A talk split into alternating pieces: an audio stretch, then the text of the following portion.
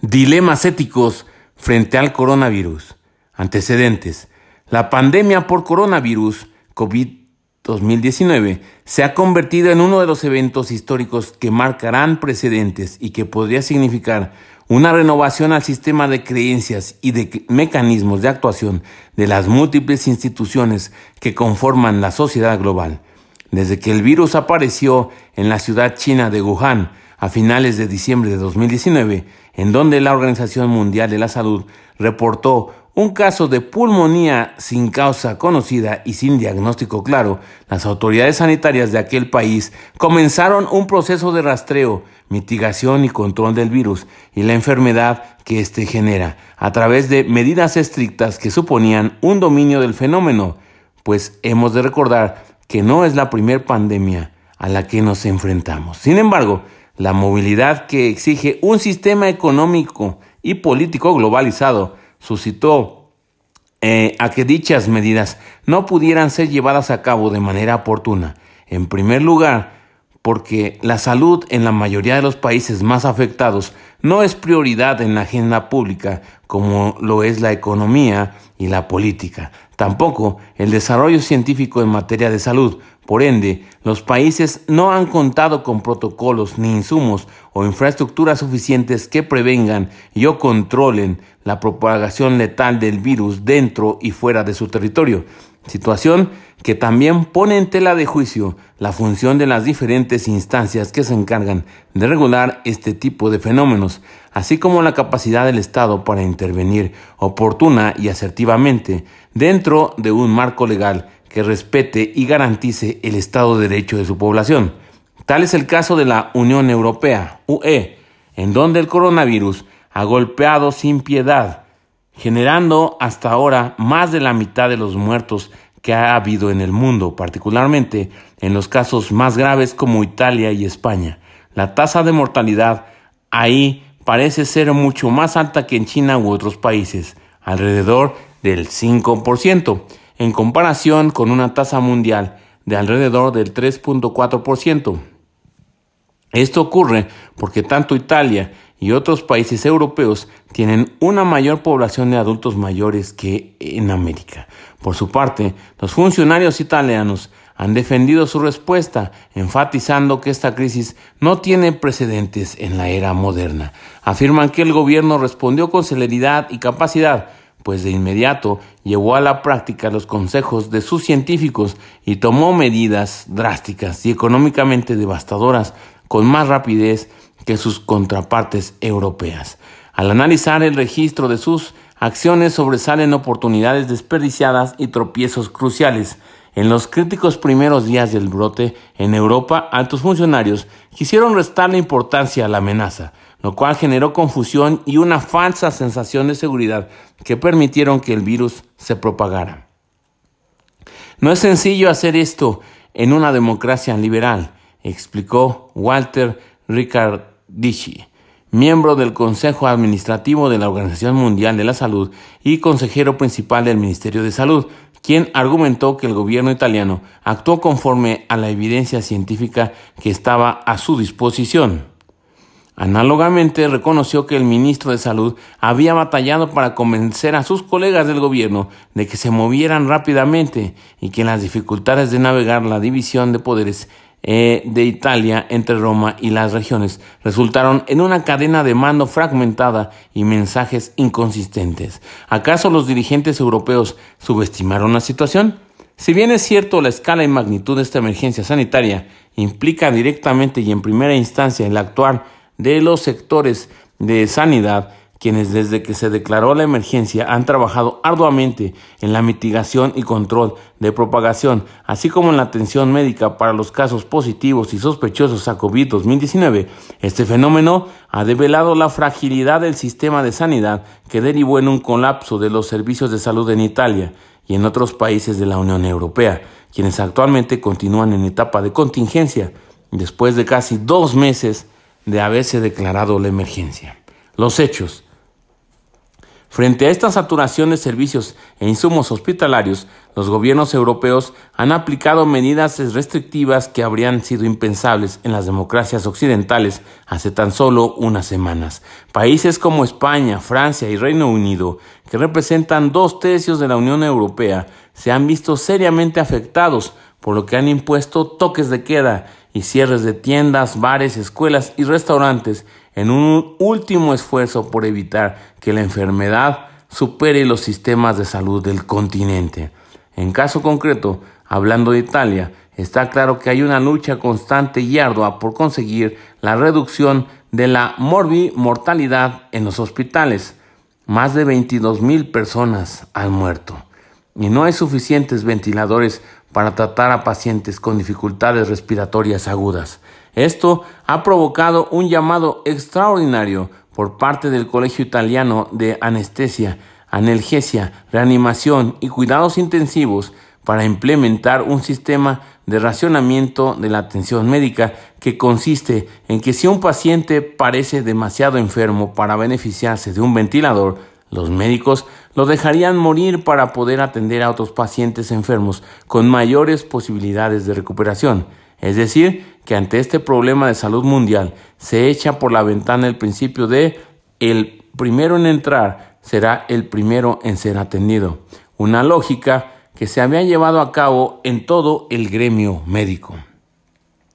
Ante este escenario aparecieron documentos de ayuda en hospitales y sociedades científicas que explicaban cómo priorizar la atención ante el desabasto de insumos, caso concreto la intubación y la asignación de un ventilador. Estas recomendaciones emitidas por comités de bioética a través de una guía bioética eh, hablan de establecer tanto criterios de priorización para asignar como para retirar estos recursos, pues deben basarse en las necesidades del paciente, pero también en la reversibilidad del proceso y en el beneficio esperable, principio que queda ejemplificado a continuación.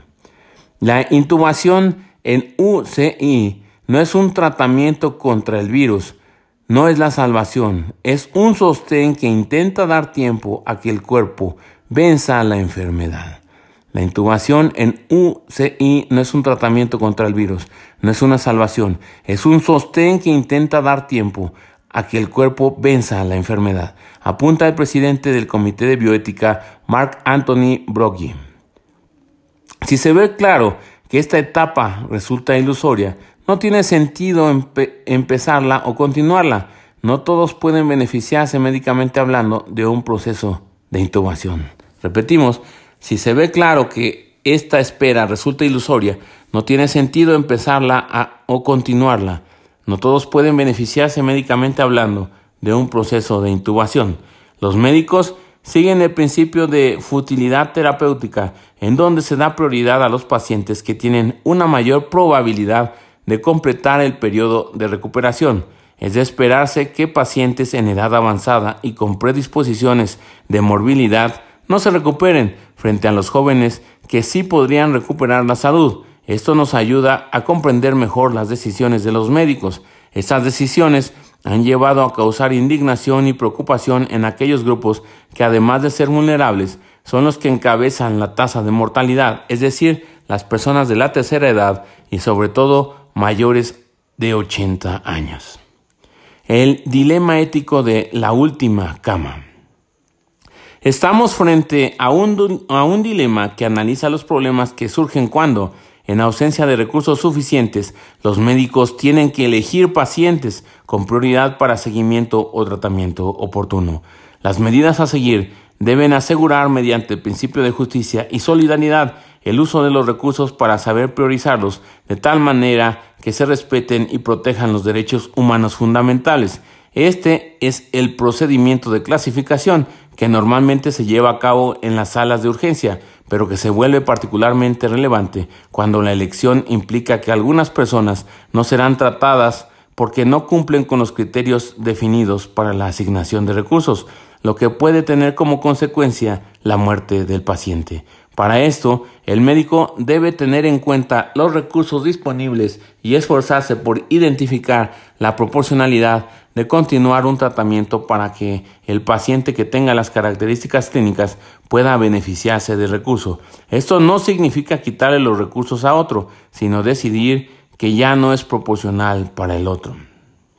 Esto no significa quitarle los recursos a otros, sino decidir que ya no es proporcional para el otro. Entonces, el dilema está precisamente en identificar la proporcionalidad, desproporcionalidad de los tratamientos en los que no es posible definir criterios a priori como la edad, la posición social u otros criterios arbitrarios. Por lo tanto, la evaluación deberá realizarse en la cama del paciente, en la singularidad del caso, esta es la razón por la cual los consejos de ética clínica pueden ayudar al médico que deba tomar las decisiones apoyándolo en esta elección. La asignación de recursos requiere un análisis profundo y reflexivo que contemple múltiples factores y que representen objetivos aceptables para la sociedad en su conjunto, pero también este análisis bifurca entre la crisis de falta de recursos y una tasa de contagios cada vez más alta, en donde los derechos individuales básicos están limitados por el bien común. No hay que dejar de lado la situación real y lamentable de que la sociedad está padeciendo una luz de muertes que no podrán parar ninguna de las tecnologías, por lo que el Comité de Bioética busca que todas esas muertes por COVID-19 sean buenas muertes, o al menos muertes aceptables y dignas. Para hacer una valoración adecuada se necesita la aportación de las sociedades científicas implicadas, de las organizaciones internacionales de referencia, pero muy especialmente se requiere efectuar un análisis por parte de equipos interdisciplinarios para que las decisiones no se fundamenten únicamente en criterios clínicos. Se requiere efectuar un análisis por parte de equipos interdisciplinarios para que las decisiones no se fundamenten únicamente en criterios clínicos.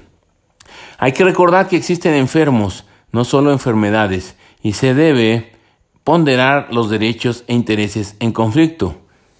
Hay que recordar que existen enfermos, no solo enfermedades, y se debe ponderar los derechos e intereses en conflictos. En este caso, la pandemia obliga a priorizar el principio de justicia. Las necesidades de la salud pública pueden justificar una limitación de los derechos y preferencias de los individuos, pero ello ha de ser hecho mediante pautas previas, generales y transparentes.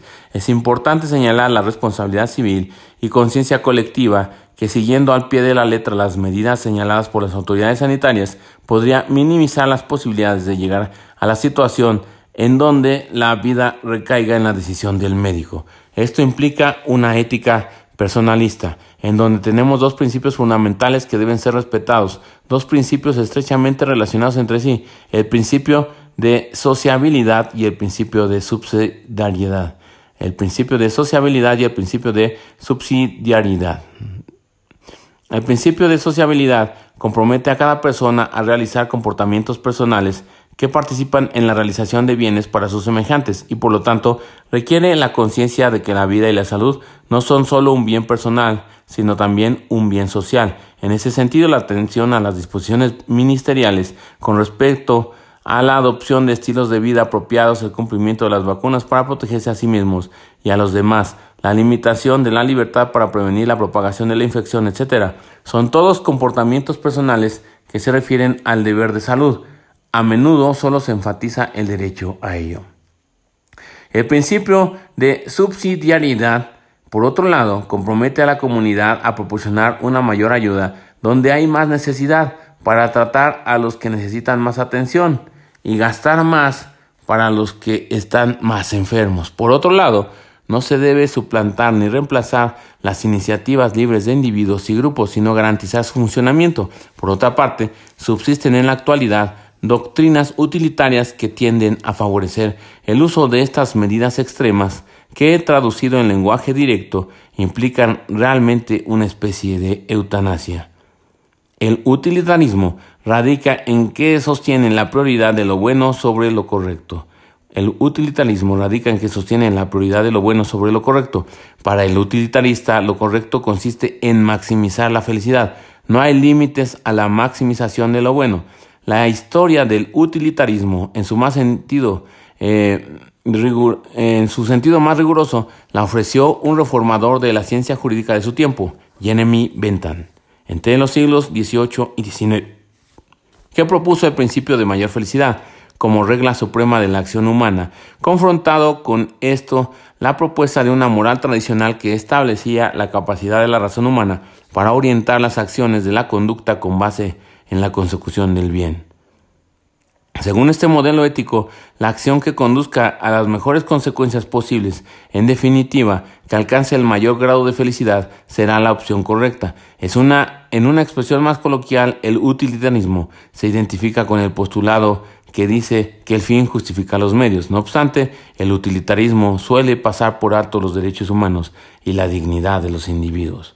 En el fondo se plantean dilemas éticos, que son aquellas situaciones en la que se da un conflicto entre los diferentes valores de la persona y las opciones de actuación disponible. El virus altamente contagioso es un campo minado de dilemas éticos. Sin duda, este es un tema que se tiene que abordar y que ahora ha entrado en forma abrupta en el día a día de la medicina.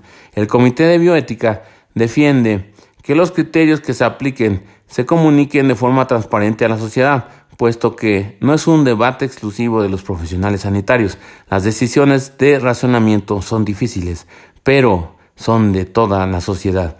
Insisten a los médicos que huyan de la rigidez de sus decisiones y vayan más allá de respirador sí o respirador no.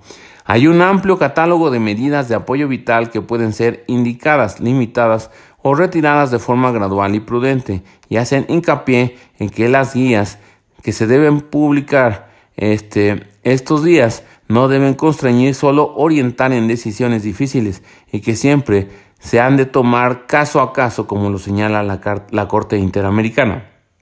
Actualmente en México se contempla la aplicación de estas medidas extremas ante la posibilidad de un colapso del sistema de salud, tal como ha venido ocurriendo en Europa. De ser así, habría que analizar y reflexionar sobre estas medidas y la responsabilidad ética que implica la toma de decisiones frente a estos escenarios. Solución al caso práctico. Si a usted como juzgador se le consultara, uno, ¿qué principios éticos aplicarían para la toma de decisiones? Dos, ¿existen otros principios éticos que podrían aplicar en situaciones de emergencia, dada la imposibilidad de tratar a todos de la misma manera? Tres, ¿Qué criterios éticos, jurídicos y derechos humanos debe tomar en cuenta el médico que se enfrenta a la situación de desabasto y que tiene como pacientes en espera de ventilador a un joven y a una mujer embarazada, o decidir entre un paciente de 20 años sin estudios ni futuro prometedor y uno de 75 que es científico, profesor universitario, presidente de una fundación que apoya a niños con cáncer y otras causas filantrópicas? 4.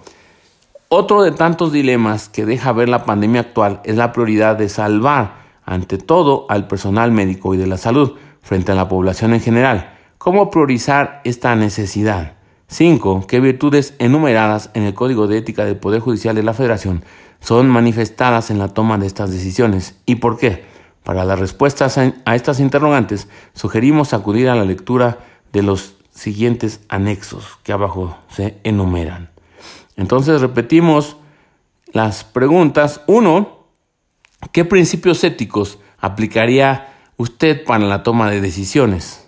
¿Qué principios éticos aplicaría usted para la toma de decisiones? Dos, existen otros principios éticos que se podrían aplicar en situaciones de emergencia, dada la imposibilidad de tratar a todos de la misma manera. Existen otros principios éticos que se podrían aplicar en situaciones de emergencia, dada la imposibilidad de tratar a todos de la misma manera.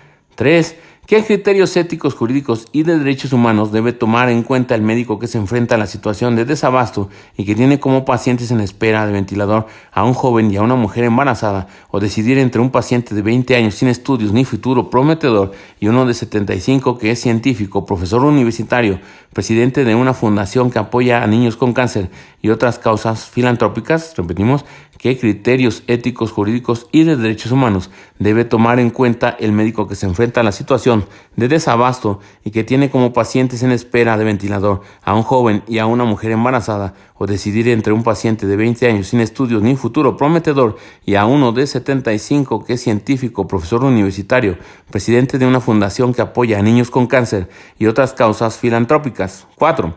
Otro de tantos dilemas que deja ver la pandemia actual es la prioridad de salvar ante todo al personal médico y de la salud frente a la población en general. ¿Cómo priorizar esta necesidad? Otro de los tantos dilemas que deja ver la pandemia actual es la prioridad de salvar ante todo al personal médico y de la salud frente a la población en general. ¿Cómo priorizar esta necesidad? ¿Qué virtudes enumeradas en el Código de Ética del Poder Judicial de la Federación son manifestadas en la toma de estas decisiones y por qué? Anexo 1. Recomendaciones para la toma de decisiones éticas sobre el acceso de pacientes a unidades de cuidados especiales en situaciones de pandemia, apartado del documento del consenso del OBD, marzo 2020. Pautas de actuación. B1. Se les realizará una valoración precoz y proactiva a los pacientes que potencialmente pueden ser candidatos de ingreso en la UCI, que incluya su situación funcional, cognitiva y de comorbilidad previas, para evitar la toma de decisiones en situación de urgencia. B2. Se evaluará la comorbilidad del paciente para determinar si las patologías que presentan están en fase avanzada o terminal en este sentido, se pueden usar los criterios Paciente Chronic Complex, PCC y o enfermedades crónicas avanzadas, MACA. En estos casos se limitará tanto el ingreso en la UCI como otras medidas de soporte a los órganos. B3. En la fase de la pandemia, en la que los recursos son escasos, de personal especializado, de material o de espacios, y no existen alternativas de traslado a otras instituciones, se debe establecer previamente una priorización en el acceso y utilización de dichos recursos. Esto se llevará a cabo estableciendo los criterios específicos para acceder a esos recursos y fijando previamente en qué momento posterior se tomará la decisión de continuar con el tratamiento iniciado o de cambiar a otro de nivel inferior, sin abandonar al paciente y garantizando siempre el confort. En cuanto a la edad, se debe de considerar el soporte respiratorio máximo en formas distintas a la ventilación mecánica, con intubación y oxigenoterapia de alto flujo a los pacientes mayores de 80 años con comorbilidades. Los pacientes entre 70 y 80 años sin comorbilidades destacables o con comorbilidad en fase diferente de la referida en el apartado B2 podrían ser candidatos a ventilación mecánica. En caso contrario, se debe valorar otros procedimientos terapéuticos con la ayuda de los criterios más objetivos y contrastados posibles. B4 se evaluará limitar el tratamiento de soporte vital en aquellos pacientes en los que se han instaurado medidas invasivas y que evolucionan de forma desfavorable. Esto hará de acuerdo a parámetros objetivos como el sofá, revisados de forma diaria, considerando el tratamiento condicional y priorizando la retirada del tratamiento sobre el no incremento de medidas terapéuticas. Estos momentos, eh, la limitación del esfuerzo terapéutico, LET, Debe ser rápida y una vez se ha tomado la decisión, suministrar al paciente solo medidas de confort. B5. Lo ideal es que las decisiones se tomen por un comité de triaje hospitalario, formado como mínimo por un miembro del CEA y un médico intensivista, y además que las medidas se establezcan anticipadamente y no en situaciones de urgencia, en caso de que el criterio profesional difiera razonablemente de las indicaciones antes mencionadas, se debería tomar una decisión consensuada con el resto del equipo asistencial y efectuar una consulta al SEA. En situaciones en las cuales las condiciones epidemiológicas sean diferentes y no exista la posibilidad de consultar a un SEA, conviene establecer como medida de toma de decisiones y parámetro de acción el apoyo en situación terminal. B6 estas recomendaciones deben ser revaluadas en forma dinámica en función de la evolución de la pandemia y de la disponibilidad de los recursos. B7. Se asegurará a todos los pacientes la adecuación de los cuidados al final de la vida, priorizando el confort y el alivio de los síntomas. B8. Se debe arbitrar medidas de soporte emocional para los profesionales implicados en la toma de decisiones que puedan ayudar a manejar estas situaciones de crisis. Anexo 2. Ante la pandemia por COVID-2019, la declaración de la Corte Interamericana de Derechos Humanos emitida en abril de 2020 señala que, dada la naturaleza de la pandemia, los derechos económicos, sociales, culturales y ambientales deben ser garantizados sin discriminación a toda persona bajo la jurisdicción del Estado. Repetimos, dada la naturaleza de la pandemia, los derechos económicos, sociales, culturales y ambientales deben ser garantizados sin discriminación a toda persona bajo la jurisdicción del Estado, y en especial aquellos grupos que son afectados de forma desproporcionada porque se encuentran en situación de mayor vulnerabilidad, como son las personas mayores, las niñas y los niños, las personas con discapacidad, las personas migrantes, los refugiados, los apátridas, las personas privadas de la libertad, las personas eh, de la comunidad LGBTI, las mujeres embarazadas o en periodo de posparto, las comunidades indígenas, las personas afrodescendientes, las personas que viven del trabajo informal, la población de barrios o zonas de habitación precaria, las personas en situación de calle, las personas en situación de pobreza y el personal de los servicios de salud que atienden esta emergencia. En estos momentos, especial énfasis adquiere garantizar de manera oportuna y apropiada los derechos a la vida y a la salud de todas las personas bajo la jurisdicción del Estado, sin discriminación incluyendo a los adultos mayores, las personas migrantes, refugiadas y apátridas y a los miembros de las comunidades indígenas. Y sin más por el momento, estos fueron dilemas éticos frente al coronavirus. Arrivederci. Se despide tu amigo Noel Morales Nomo.